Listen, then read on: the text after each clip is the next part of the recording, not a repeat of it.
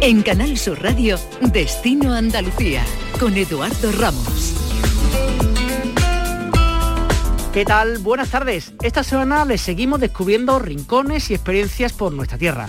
Para empezar Destino Andalucía, les vamos a llevar hasta la ecoreserva de Ojén, un lugar privilegiado para realizar senderismo y poder conocer la flora y la fauna de este lugar único ubicado en la Sierra Malagueña. Cristina Carbón, ¿qué tal? Muy buenas. ¿Qué tal, Eduardo? De allí nos iremos hasta Cádiz, donde mañana sábado comienza el Festival Cádiz en Danza un encuentro que combina los espectáculos en teatros con los programados en espacios no convencionales, lo que convierte a la ciudad en un inmenso escenario para la danza. Los próximos días se podrán ver hasta 42 espectáculos de todos los estilos. Y para comenzar vamos a darnos un chapuzón o a proponerles hacer actividades acuáticos, pero esta vez no en nuestro litoral, sino en el interior, en el conocido como el lago de Andalucía. Estamos situados en Córdoba, en el pantano de Inájar. Y es que con este calor queremos, queremos proponerle algunas de las opciones y deportes náuticos que pueden practicarse en el conocido como el lago de Andalucía. Allí pueden disfrutar de su playa de Valdearenas con su kilómetro y medio de extensión que ocupa además provincias este lago de Córdoba, de Málaga o de Granada. Y si son más de secano, pues hay más opciones. Rutas senderistas en los alrededores del embalse, el centro de interpretación que tiene el lago e incluso si quieren podrían pernoctar en el camping de este embalse. Hablamos con López Ruiz, que es el alcalde de Inájar. López, ¿qué tal? Muy buenas tardes. Hola, buenas tardes. ¿Qué hay? Qué bien estar, aunque hace mucho calor ahora, pero digo, qué bien estar cerca de un lugar donde hay tanta agua junta para poder un poco refrescarse uno, ¿no? Opciones varias tiene, tiene el pantano de Inájar, ¿verdad? Sí, la verdad es que tenemos mucha suerte de, contar con la mayor masa de agua embalsada de Andalucía, aquí en Isnájar. Y, la verdad es que para el verano pues viene muy bien, pues porque aparte del baño en la playa y de tomar el, sol y de ponernos morenos, pues también podemos hacer muchos deportes que tienen que ver con el agua, eh, como la vela, el piragüismo, el kayak, incluso del Sur. Ahora somos sede del Campeonato de Andalucía de, de del Sur desde hace eh, varios años, por lo tanto hay muchas oportunidades, incluso paseos en, barco conociendo en profundidad eh, el embalse y al mismo tiempo porque se degustan eh, algunas tapas aquí eh, típicas de la tierra. Que para aquellos que no lo conocen, tienen la playa de Valdearenas, que tiene un kilómetro y medio de extensión, pero es que en todo, digamos, el pantano hay casi 100 kilómetros de orilla, con lo cual lugares para poder darse un refresco y un chabuzón hay por todas partes, ¿no? Sí, en esos 100 kilómetros de orilla hay muchas posibilidades. Son 100 kilómetros de orilla, 32 kilómetros desde la cola hasta la, hasta la presa, por lo tanto hay muchas muchas posibilidades. Eh, se me olvidaba antes, bueno, que, somos un centro eh, eh, bastante importante en lo que a pesca se, se refiere también. Son multitud de pescadores los que se concentran aquí prácticamente todos los fines de, de semana. Por lo tanto, eso, muchísimas posibilidades en torno al embalse, hombre, y en torno también a todo lo que tiene que ver con, la naturaleza. También tenemos rutas de senderismo, de cicloturismo, tenemos también un pueblo con un rico eh, patrimonio histórico del que destaca su, su castillo. En fin, que son muchas las posibilidades que, tienen los que nos visitan en, estas fechas de verano. Mm. Aquellas personas que suelen visitar el, embalse y la localidad, alcalde, mm, mm, ¿vienen un poco por libre y se van buscando la vida? ¿Hacen reservas con anterioridad? ¿Buscan las empresas de turismo activo de la zona? como un poco el perfil del, del visitante? Bueno, hoy quizás ya eh, las personas que vienen aquí vienen con los viajes pues mucho más organizados.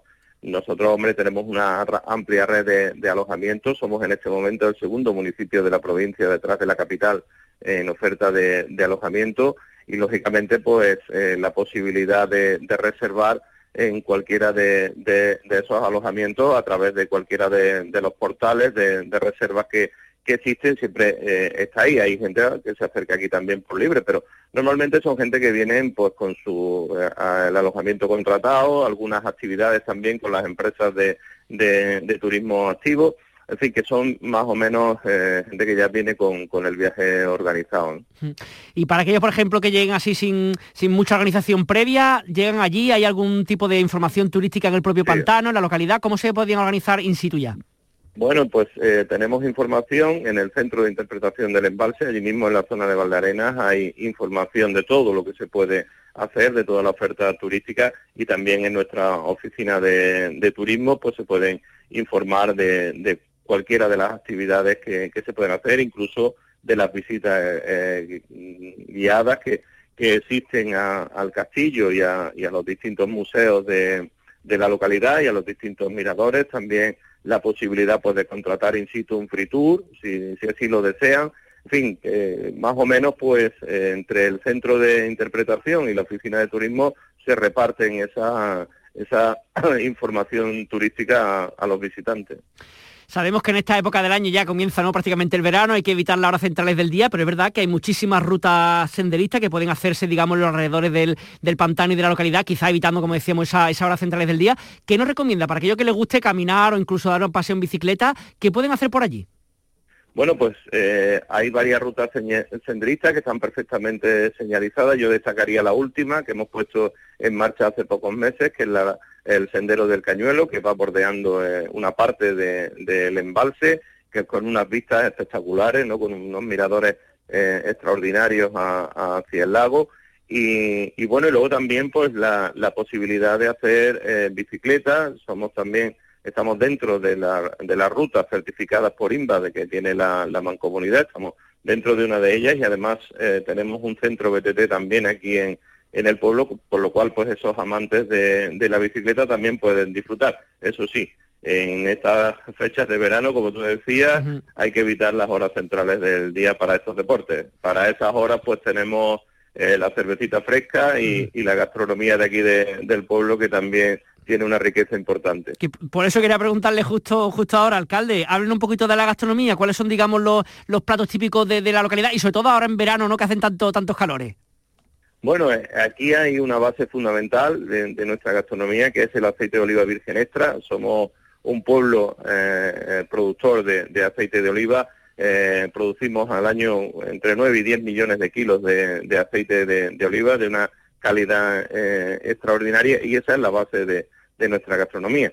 A partir de ahí, bueno, pues tenemos distintos platos, entre los que yo destacaría ahora para el verano, pues el, lo que nosotros le llamamos el salmorejo de naranja, que es un, plato típico de aquí, que son eh, naranja, eh, bacalao y huevo duro con aceite de oliva y un ajito picado, que es muy refrescante ahora para, para el verano.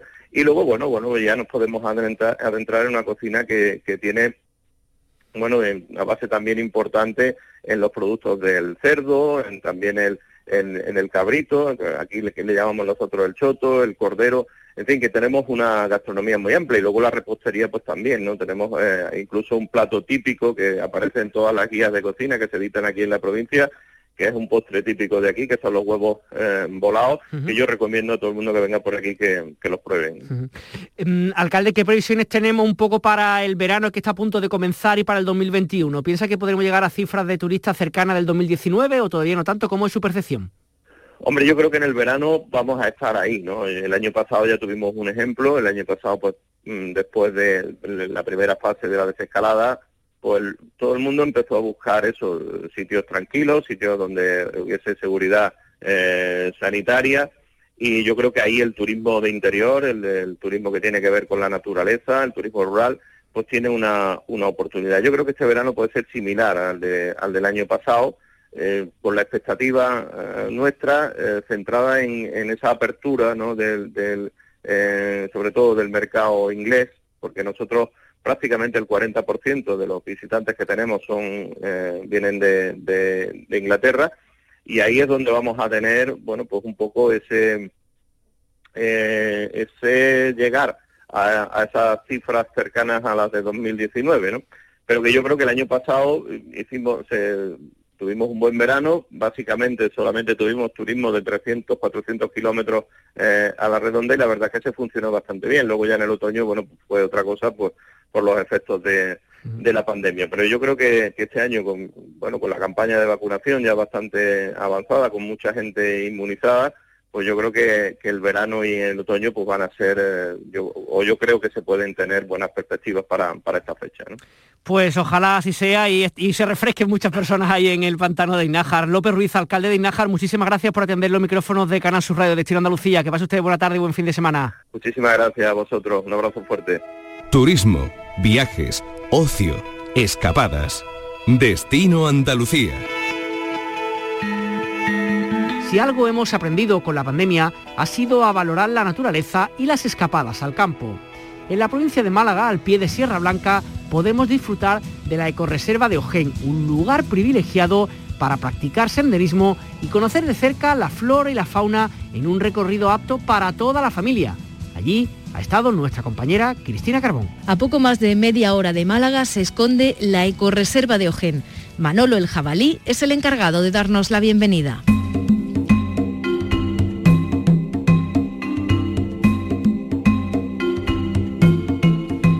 Se trata de un parque cinegético que en 2015 se transformó en un santuario natural que forma parte de la Red Natura 2000 como zona de especial conservación. Una finca de unas 82 hectáreas en la que pueden encontrarse gran cantidad de ambientes diferentes en poca distancia. Antonio Calvo es su responsable. Hemos transformado un parque cinegético, un parque de caza, en una reserva ecológica, donde proteger y amar la naturaleza. Aquí viven ciervos, muflones, cabras mantesas, camaleones infinidad de, animales y una rica vegetación. Aquí vamos a encontrar una fauna autóctona muy noble, acostumbrada ya a recibir eh, amantes de la naturaleza, que siente cariño y aprecio por ellos, entonces son confiados. La aventura comienza en un 4x4, como si de un safari se tratara. Hacemos así el primer ascenso para luego continuar a pie entre alcornoques, pinos, castaños, sauces y chopos que acompañan al arroyo entre helechos y juncos, árboles que nos dan sombra durante el recorrido por la red de senderos que surca la reserva, por los que nos acompaña Paco, un ejemplar de ciervo, y por el que los más pequeños han paseado a Trufa, un bebé jabalí que se ha incorporado a la familia de la ecoreserva en los últimos meses. Vamos a llamarlos para que vengan, ¿vale? A la de tres. Tres, dos, uno. ¿Tú crees que no han oído, Victoria? Que no, que no. ¿Tú crees que no, eh? Otra vez más fuerte, ¿vale? Lo tienen que escuchar en Ojén y allí en Churriana, ¿vale? Tres. Una, dos, y tres. Bueno, yo creo que sí, que no han oído ya. Pues sí, el muflón es otro de los grandes atractivos de la visita. En la reserva existe una población cercana a los 20 ejemplares de este pariente silvestre de la oveja doméstica. Además, la ecoreserva da cobijo a otros mamíferos como cabras montesas, tejones, zorros, erizos o murciélagos. No todos ellos se dejan ver el mismo día ni en el mismo momento. Por eso, cada visita es única e irrepetible. Y ahora que tanto nos cuesta levantar la cabeza de las pantallas, merece la pena mirar al cielo en busca del águila o del gavilán. Incluso los más afortunados, si agudizan el oído, podrán disfrutar del pico picapinos. Sí, lo han adivinado, el pájaro carpintero. Además de un refugio para todas estas especies, la ecoreserva de Ojén es un pequeño gran jardín botánico mediterráneo con una gran variedad de vegetación plantas con multitud de propiedades y curiosidades, como nos explicaba a lo largo del recorrido nuestro guía Salva. No sé si conocéis alguno, aquella de allí la conocéis. El romero, muy bien.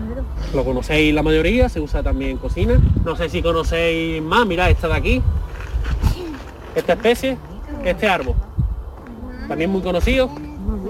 Un olivo salvaje, un acebuche, primo hermano del olivo. Eso que hay, esto que tenemos aquí el lentisco, no sé si os suena que es una patita roja que está muy bonita, se usa mucho en floristería, en los tronos de Semana Santa. Ahí tenemos también palmitos, la única palmera europea que hay. Esto se llama abulaga guisantera, hecho unas vainas que es como unos guisantitos pequeños, si la cogéis y la abrís, tiene unos guisantes muy abundantes también. Y aparte de matagallo, hay también, mirad, esa que tiene Victoria. ¿Veis las bolitas que tiene? ¿Os suena de algo? Mira, pista, se usa para destilar ginebra. No. en Ebro. El proyecto para la creación de esta reserva ecológica nació tras el devastador incendio que arrasó buena parte de la Sierra Malagueña en el verano de 2012. De las tareas de reforestación surgió la idea de proteger este entorno ubicado en un lugar privilegiado entre la Sierra Blanca y la Costa del Sol. Vamos a entrar ahora por aquí, en el bosque de la Hada, que es un bosque mágico que se salvó del fuego, que llegó hasta ahí y hay más animales, ellos están más resguardaditos. Tenemos también al guardián del bosque. No sé si los peques se creen que tenemos aquí un gigante.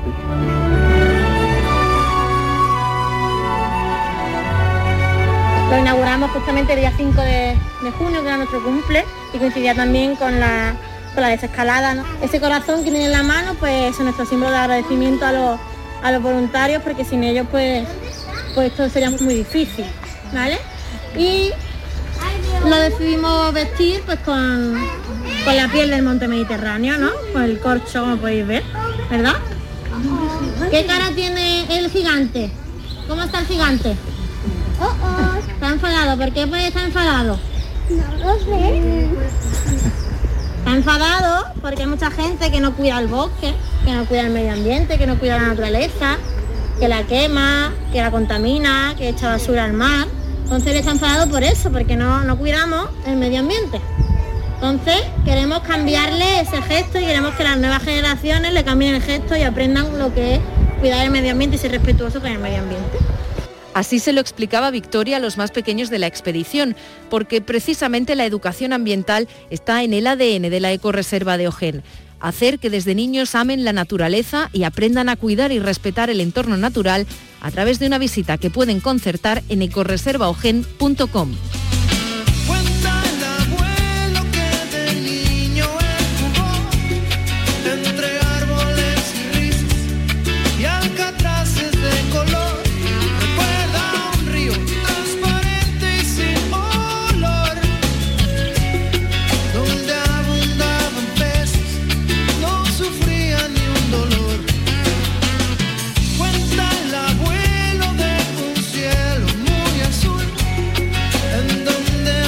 Descubre tu tierra.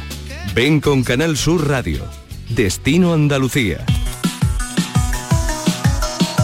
Contamos en titulares otras informaciones relacionadas con el turismo. La Diputación de Cádiz presenta un calendario ornitológico para fomentar el turismo de aves durante todo el año. La guía concreta qué aves avistar cada mes de entre las más de 400 especies identificadas en la provincia.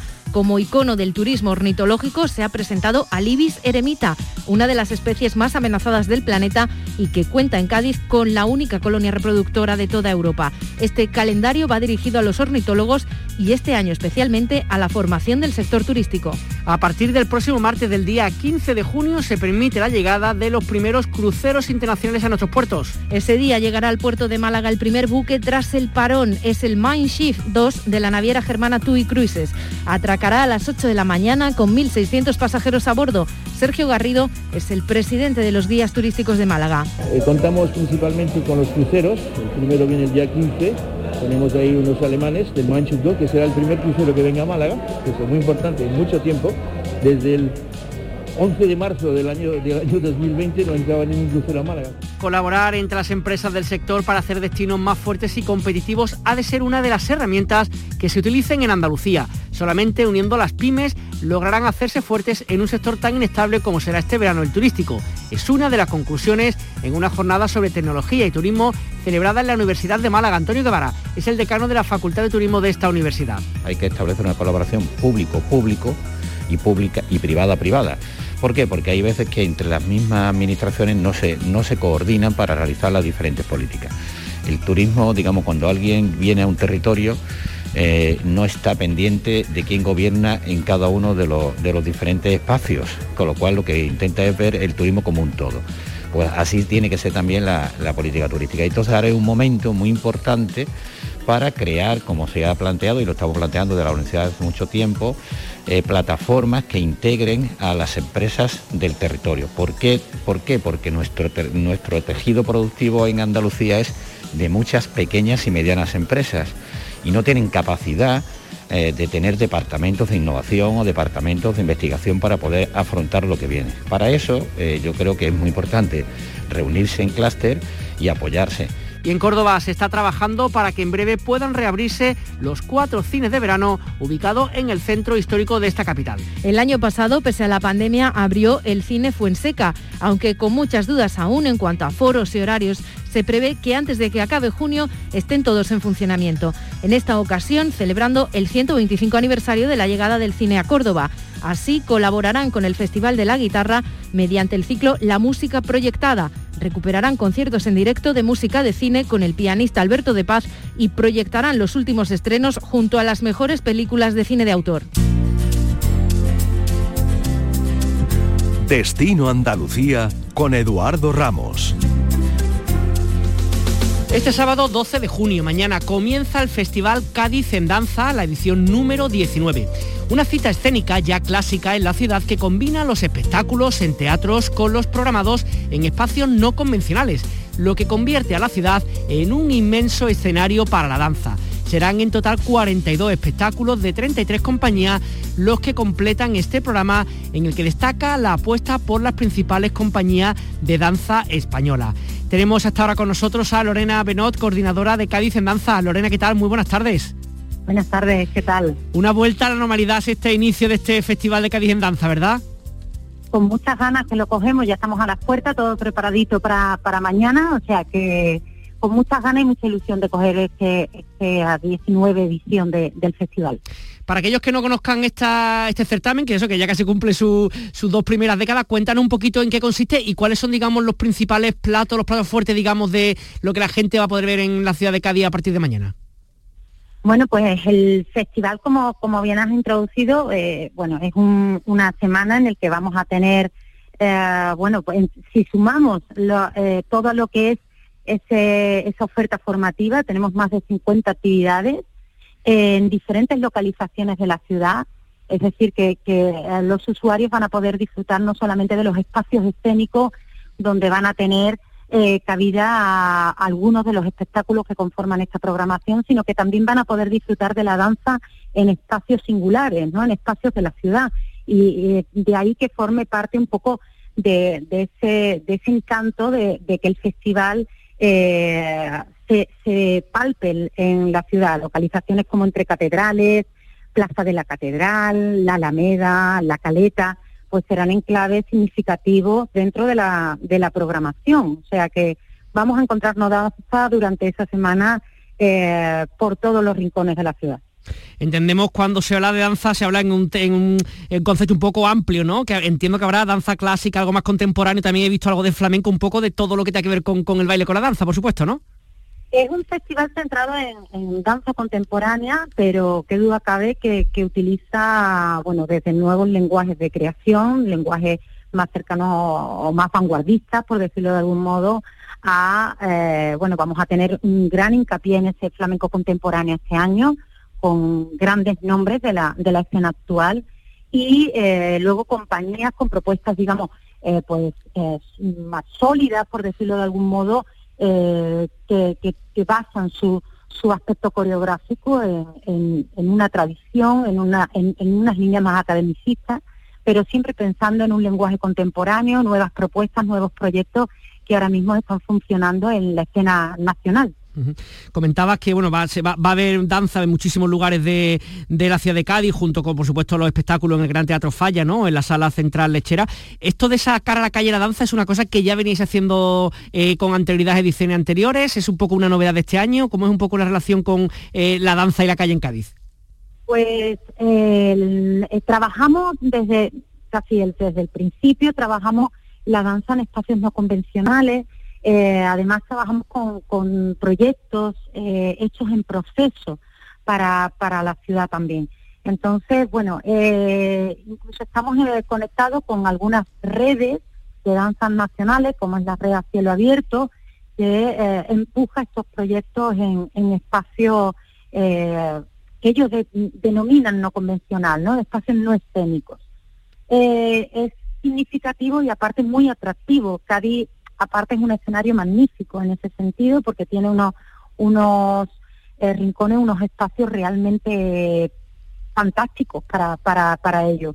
El espacio de entre catedrales yo creo que se ha convertido en un emblema de- del, del festival y, y sobre todo un punto importante para tenerlo como, como esa cita, ¿no? Esa cita anual, esa cita, ese destino al que, al que poder desplazarse para disfrutar de, de casi, bueno, de un turismo cultural, ¿no? De, de plantearse el festival como un destino eh, para, para disfrutar de la ciudad desde otro punto de vista sin olvidar esos, esos rincones y esos, y esos espacios que, que bueno, que forman parte de- del día a día del, del festival. Por eso quería preguntarte un poco también, ¿no? El, el hecho un poco de que haya un festival ahora en esta fecha, mes de junio, buena temperatura, no demasiado calor quizá, entendemos que es una forma también de atraer turismo, que por lo menos dentro de España sabemos que puede venir con normalidad, de otros países depende de los lugares, pero también es una forma, un gancho, digamos, estupendo más para poder conocer la zona, ¿verdad? Sí, es fundamental y de hecho, bueno, el festival es un festival internacional. Es cierto que este año hemos tenido una, bueno, una, un estudio, una adaptación, porque bueno, no estamos en un año complejo y, más para todo el terreno cultural y creíamos importante centrarnos en el, en el, en la escena nacional, en el territorio nacional. Pero si bien es cierto que año tras año se van sumando eh, público de diferentes eh, lugares a nivel nacional, a nivel internacional, y no solamente profesionales del sector, es decir, no solamente se desplazan eh, programadores, directores de escena, eh, coreógrafos, bailarines, sino que forma parte también del, entam- del entablar turístico de- del, festival, ¿no? Entonces, bueno, yo creo que, que Cádiz en Danza se viste también de eso, se viste de, de un punto de encuentro eh, para, para enseñar qué es lo que hacemos, qué es lo que se trabaja aquí en la ciudad y desde otra visión, otro, otro punto de vista. Eh, leemos en la programación que nos habéis enviado que Irache Ansa va a ser la, digamos, con su compañía, va a ser la responsable de inaugurar el festival. ¿Qué es lo que trae a, a Cádiz? Bueno, pues eh, vamos a poder disfrutar en la inauguración de, de, bueno, de la pieza de conversaciones oscuras, eh, de metamorfosis, que bueno, es un lujo que dé el pistoletazo de, salida. Como sabéis, bueno, pues Irache Danza ha sido Premio Nacional de Danza eh, en esta última edición y, la verdad que tenemos muchas ganas porque, bueno, será en el Teatro Falla, y, bueno, como siempre, metamorfosis con esa técnica depurada, esa técnica basada en los, bueno, en, en el gran eh, coreógrafo, en los grandes coreógrafos eh, que forman parte ya de la historia de, las artes del movimiento. Y, bueno, con muchas ganas, muchas ganas de tenerlos aquí ya inaugurando y, que den ese arranque en el Teatro Falla. Pues para todos nuestros oyentes, los que se encuentren en Cádiz, los que se encuentren en el resto de Andalucía y aquellos que nos escuchen por la página web, que sepa que tienen una cita ineludible a partir de mañana, Festival de Cádiz en Danza. Lorena Benot, coordinadora, muchísima suerte y muchísimas gracias por atender los micrófonos de Destino Andalucía. Muchas gracias a vosotros y nos vemos mañana. Hay alguien ahí. Tienes algo que me pueda servir. Un amigo de los de verdad. En un rato, a partir de las 9 de esta noche, comienza en el Centro Andaluz de Arte Contemporáneo en Sevilla el concierto de De Pedro, quien inicia una gira titulada Érase una vez, basada en su último álbum. Será un formato de concierto íntimo, acústicos y acompañado de muchos audiovisuales.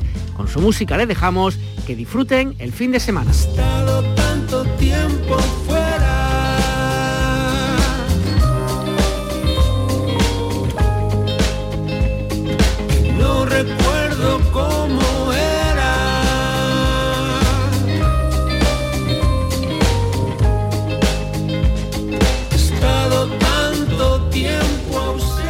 Todos los caminos conducen a Andalucía. Destino Andalucía. Canal Sur Radio, Sevilla. Yo ya no pago por mi consumo y digo chao, digo chao, digo chao, chao, chao, a tú lo mismo. Vente conmigo, nuestro petróleo es el sol. Dile chao. Bienvenido al autoconsumo. Dimarsa.es. ¿Conoces un taller de confianza? Pues sí, acaba de abrir Vía al Sur, taller especializado en carrocería, mecánica y electricidad que trabaja con todas las compañías. ¿Y sabes dónde está? En Alcalá de Guadaira, calle La Red 92. Pero no hace falta que vayas. Ellos te recogen y te entregan el vehículo donde quieras y totalmente gratis. Vía al Sur, el taller de tu vehículo. Antes de comprar un producto, piensa si realmente lo necesitas. Sigue la regla de las 4 Rs. Recicla, reduce, reutiliza y redistribuye. Tenemos un solo planeta. Cuidémoslo entre todos. Aljarafesa contra el cambio climático. Si quieres conocer otras formas de preservar el medio ambiente, visita nuestra página web o síguenos en nuestras redes sociales. Necesito una nota muy alta en la selectividad de julio para el grado universitario que me gusta. ¿Cómo lo hago? En Academia Méndez Núñez te ayudamos con un segundo intensivo del 28 de junio al 12 de julio. Impartimos clases online y presenciales. Con Academia Méndez Núñez lo conseguirás. Más información y reservas en academiamn.com.